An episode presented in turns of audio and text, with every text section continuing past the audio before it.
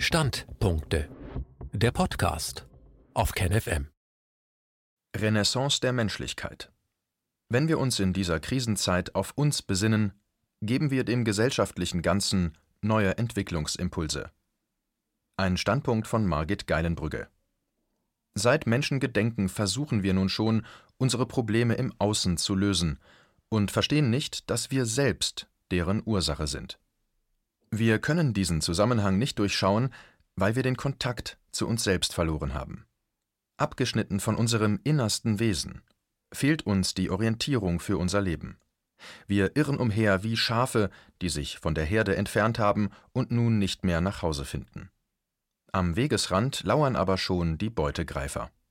Verführbar für jedes Angebot, das Rettung verspricht, werden wir zur leichten Beute für selbsternannte Führer, die behaupten, sie wüssten, was gut für uns ist. Aber nicht die Pläne einiger größenwahnsinnig gewordener Global Leader, die Gott spielen und sich die Welt und uns Menschen nach ihren Vorstellungen neu erschaffen wollen, können das Drehbuch für die jetzige Krise liefern. Wir alle zusammen und jeder einzelne von uns entscheidet darüber, wo es für uns lang zu gehen hat. Damit uns dies gelingt, müssen wir zurück in die Vergangenheit. So wie man sich zur Zeit der Renaissance auf das antike Erbe, auf die Vernunft und die Humanitas, das dem Menschen gemäße, besann, so müssen auch wir zurück zu dem uralten Satz, dem göttlichen Rat, der sich den Pilgern im antiken Griechenland darbot, wenn sie den Apollontempel in Delphi betraten. Gnoti seauton. Erkenne dich selbst. Unser innerstes Selbst ist das Schlachtfeld, der Kampfplatz, auf dem sich unsere Zukunft entscheidet. Hier erleben wir gerade den Angriff auf unser Menschsein, auf unsere Selbstbestimmung, unser Verbundensein und unsere Würde. Wir sollen umerzogen werden zu gehorsamen Untertanen, die nicht selbst denken, keine kritischen Fragen stellen, sondern sich fügsam den Herrschenden unterordnen, sich willig ihren Maßnahmen unterziehen. Damit unsere stärkste Waffe, unsere Menschlichkeit, eine Chance hat, müssen wir bereit sein, den Weg der Selbsterkenntnis und Selbstentfaltung zu gehen. Wir müssen im psychologischen Sinne erwachsen werden und Verantwortung für uns selbst und füreinander übernehmen. Dazu ist es nötig, unseren Schatten, die seelischen Verletzungen aus Kindertagen, aufzuspüren und aufzulösen. Denn er trübt unser Bewusstsein und hindert uns an der vollen Menschwerdung. Wann, wenn nicht jetzt, wäre die Zeit dafür, mit unserem Leben ernst zu machen, die Wiedergeburt unserer Menschlichkeit einzuleiten und so der Menschheit eine neue Chance zu geben. Die Träume von einer friedlicheren und gerechteren Welt, in der sich alle Menschen frei und selbstbestimmt entfalten können, sind in weite Ferne gerückt. Wir stehen vor dem Scherbenhaufen unserer Zivilisation. Demokratie und Rechtsstaat, die Bollwerke gegen Totalitarismus und Diktatur zerbröckeln vor unseren Augen, wie konnte das alles passieren? Wie sind wir da reingerutscht? Die Demokratie-Illusion. Lange haben wir geglaubt, Demokratie und Kapitalismus wären miteinander vereinbar. Für eine kurze Zeit in der Geschichte der Bundesrepublik sah es ja auch so aus, als könnte das ungleiche Machtverhältnis zwischen Kapitalbesitzern und lohnabhängig Beschäftigten in eine bessere Balance gebracht werden. Denn in der Zeit des Nachkriegsbooms konnten starke Gewerkschaften höhere Löhne, mehr Mitbestimmung und mehr sozialstaatliche Leistungen durchsetzen. Auch die Demokratie schien Ende der 1960er Jahre aufzublühen und der neu gewählte Bundeskanzler Willy Brandt traute sich, den legendären Satz zu sagen: Wir wollen mehr Demokratie wagen. Doch die Zeit der sozialen Marktwirtschaft währte nicht lange. Großkonzerne übernehmen die Herrschaft. Mitte der 1970er Jahre begann der Umbau der Gesellschaft nach neoliberalem Muster durch Privatisierung, Deregulierung des Finanzmarktes und den Abbau des Sozialstaates. Durch ihre nahezu uneingeschränkte Bewegungsfreiheit auf dem globalen Markt häuften die Großkonzerne eine immense ökonomische Macht an. Jeder demokratischen Kontrolle und Rechtschaffenspflicht enthoben, wurden sie zu den wirkmächtigsten ökonomischen, aber auch politischen Akteuren denn es gelang ihnen, ihre ökonomische Macht in politische Macht zu transformieren. Wie das aussieht, konnten wir in der Finanzkrise von 2008 bis 2009 alle erleben. Als die Spekulationsgeschäfte der Großbanken das Weltfinanzsystem ins Wanken brachten, bezahlte der Steuerzahler die Rechnung. Dank Kanzlerin Angela Merkel und Finanzminister Peer Steinbrück konnten die Finanzkonzerne mit einer Unterstützung von rund 60 Milliarden Euro aus der deutschen Staatskasse rechnen. Was passiert, wenn die Digital- und Pharmakonzerne die Herrschaft im Staat übernehmen, erleben wir gerade jetzt. Der Angriff auf unser Menschsein. Im Neoliberalismus, so der Kognitionsforscher Rainer Mausfeld, ging es nicht nur um die Instrumentalisierung des Menschen für wirtschaftliche Zwecke. Es ging, wie Margaret Thatcher es formulierte, um den Kampf um Herz und Hirn, um die Beherrschung unseres Selbst und damit um die Ausschaltung unseres Freiheits- und Widerstandswillens. Wie sich dieser Kampf um unser Selbst anfühlt, erleben wir gerade am eigenen Leibe. All das, was uns als Menschen ausmacht, ein selbstbestimmtes Leben, körperliche Nähe, Geselligkeit, Kultur, Reisen, wird uns entzogen. Mit der Weiterentwicklung des Neoliberalismus zum Überwachungskapitalismus stehen mit künstlicher Intelligenz, Gen- und Nanotechnologie nun ganz neue Möglichkeiten der Kontrolle und Herrschaft zur Verfügung. Auch hier zeigt sich die Regierung als treue Dienerin der Konzerne, als Agentin der Pharmakonzerne will sie uns in ein gentechnisches Experiment hineinpressen, das Impfung genannt wird. Wer nicht teilnehmen will, wird mit dem Entzug der Grundrechte bestraft. Warum gibt es keinen Aufschrei in der Bevölkerung? Warum lassen wir uns lieber wie Schafe zur Schlachtbank führen, als mutig für unser eigenes Leben und unsere Freiheit einzustehen? Rainer Mausfeld nennt dafür Gründe wie die Aushöhlung der Demokratie, die Verengung des öffentlichen Debattenraums, die Manipulation der öffentlichen Meinung durch Ideologien, Angststrategien und Softpower, einer Form psychologischer Kriegsführung gegen die Bevölkerung, die die Schwachstellen unseres Geistes ausnutzt, ohne dass wir es bemerken. Doch es gibt noch eine weitere Ursache für unsere Duldungs- und Hinnahmebereitschaft, sie liegt in unserer Biografie begründet. Wir haben es mehrheitlich noch nicht geschafft, im psychologischen Sinne erwachsen zu werden. Wie Kinder projizieren wir unsere eigene Macht immer noch auf Autoritäten wie den Vater Staat, die Alma Mater und ihre wissenschaftlichen Experten oder Mutter Kirche. Wir verlassen uns auf sie in einer Weise, wie wir uns damals auf unsere Eltern verlassen haben. Die Geschichte der menschlichen Emanzipation ist lang. Vor etwa 2500 Jahren, in der archaischen Periode Griechenlands, erwachte der Mensch zum ersten Mal zu Selbstbewusstsein und Selbstbestimmung. Ein neues Bewusstsein dämmerte herauf, Logos, die Vernunft, begann das mythische Denken abzulösen. Ein zentrales Element des mythischen Bewusstseins war die gehorsame Unterwerfung der Menschen unter die Götter. Die Götter boten Schutz und Sicherheit, verlangten im Gegenzug dafür aber auch Unterwerfung und Gehorsam. Um sich ihre Gunst zu erhalten und aus Angst vor ihrer Strafe brachte man ihnen Opfer dar. Zunächst Menschenopfer, später Tieropfer. Der Übergang in das neue Zeitalter der Vernunft ging mit großen gesellschaftlichen Umbrüchen und persönlichen Verunsicherungen einher. Die bestehende gesellschaftliche Struktur, die aus Großfamilien bestand, zerbröckelte. Die Familien wuchsen zu Stadtstaaten zusammen. Es reichte nun nicht mehr, seine Identität aus der Zugehörigkeit zu einer Familie zu beziehen. Man musste Vater und Mutter verlassen und sich selbst entscheiden, wer man im Gefüge einer neu gegründeten Stadt sein wollte. Der Apollontempel in Delphi war das Symbol für dieses neue Zeitalter. Denn der Gott Apoll stand für das Lichte des Geistes, für Selbsterkenntnis und für eine gerechte, harmonische Ordnung. Sein Symbol war die Sonne. Wer bin ich? fragten sich die gebildeten Menschen der Antike. Wer bin ich jenseits von Vater und Mutter und all denen, die sich als Elternautoritäten über mich erheben wollen. Ein Beispiel für diesen inneren Konflikt zwischen Zugehörigkeit und Autonomie war Sokrates. Er weigerte sich, die Götter anzubeten und sich so der Staatsideologie unterzuordnen.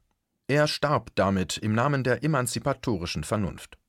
Den verlorenen Schatz, den es zu finden gilt, ist unser Selbst. Das Erwachsenwerden ist schwierig und muss von jedem Menschen immer wieder neu vollzogen werden. Ein chassidischer Gelehrter formuliert diesen Prozess der Reifung und Selbstwerdung so: Zitat: Geh aus der Trübung, die dir dein Vater angetan hat. Geh aus der Trübung, die dir deine Mutter angetan hat. Geh aus der Trübung, die du dir selbst angetan hast, in das Land, das ich dir zeigen werde. Zitat Ende. Das Elternhaus zu verlassen heißt nicht, den Eltern den Rücken zuzukehren. Es heißt im Gegenteil, unser Verhältnis zu ihnen zu klären, damit wir nicht weiter in unbewusster Weise von ihnen abhängig bleiben. Dazu gehört auch, dass wir das ganze Ausmaß der seelischen Verletzungen erkennen, das wir in Kindheitstagen erlitten haben. Einen Weg an diesem Leid vorbei gibt es nicht. Aber es gibt einen Weg durch das Leid hindurch. Es ist nie zu spät für eine glückliche Kindheit. Clemens Kubi Ursprünglich fließt der Strom der Urliebe, wie der Traumaforscher Franz Ruppert sagt, spontan zwischen Eltern und Kind. Das Kind empfindet in ganz natürlicher Weise Liebe zu seiner Mutter und zu seinem Vater. Seelisch gesunde Eltern erwidern diese Liebe ebenfalls spontan. Damit wird der Nährboden für eine gesunde Ich-Entwicklung gelegt. Der Mensch fühlt sich in der Welt willkommen und mit der Welt verbunden.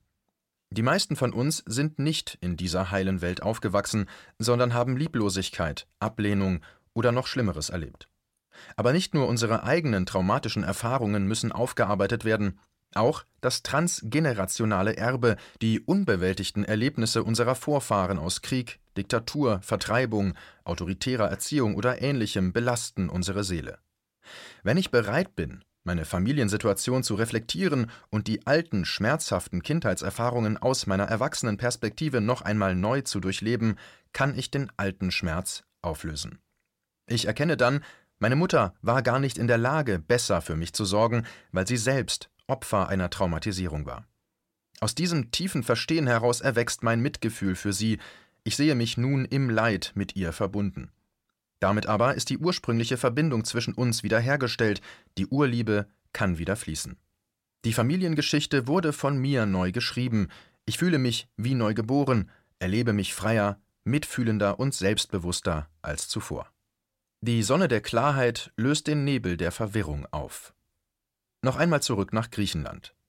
In den 1950er Jahren verfasste dort der Dichter und Widerstandskämpfer im Zweiten Weltkrieg Odysseas Elitis sein Epos To Axion Esti, gepriesen sei, das von Mikis Theodorakis vertont wurde. Es stellt symbolhaft für die ganze Menschheit das Leben, den Freiheitskampf, den Tod und die Unsterblichkeit des griechischen Volkes dar.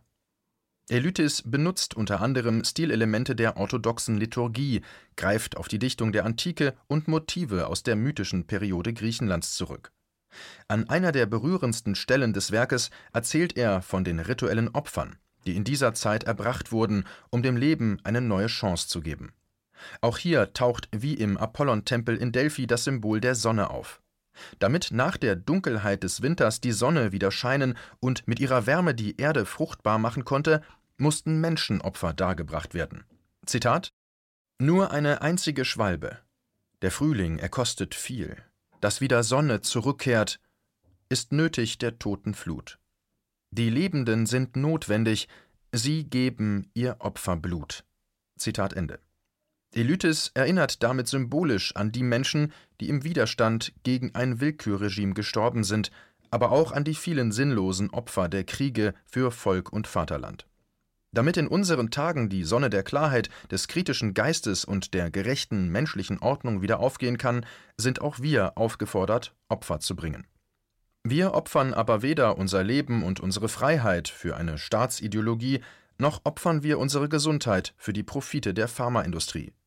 Wir opfern die schmerzhaften Erfahrungen aus Kindheitstagen, die uns am vollen Menschsein hindern.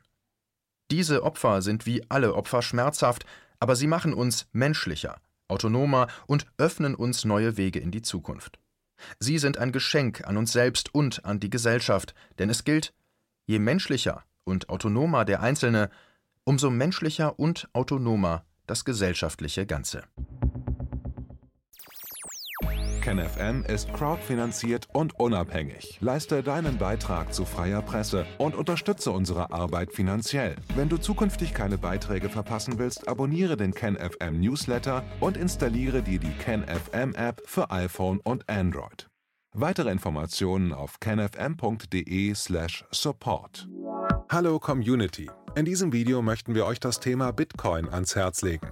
Wir werden euch erklären, was Bitcoins sind, wie man damit bezahlen kann und welche Bedeutung diese Währung für KenFM hat. Viele von euch haben sicher schon von Bitcoin gehört oder nutzen es sogar privat. Wie ihr KenFM mit Bitcoins unterstützen könnt und warum das für uns aktuell sehr wichtig ist, verraten wir euch jetzt. Das ist ein Bitcoin. In Wirklichkeit existiert so ein Bitcoin aber gar nicht.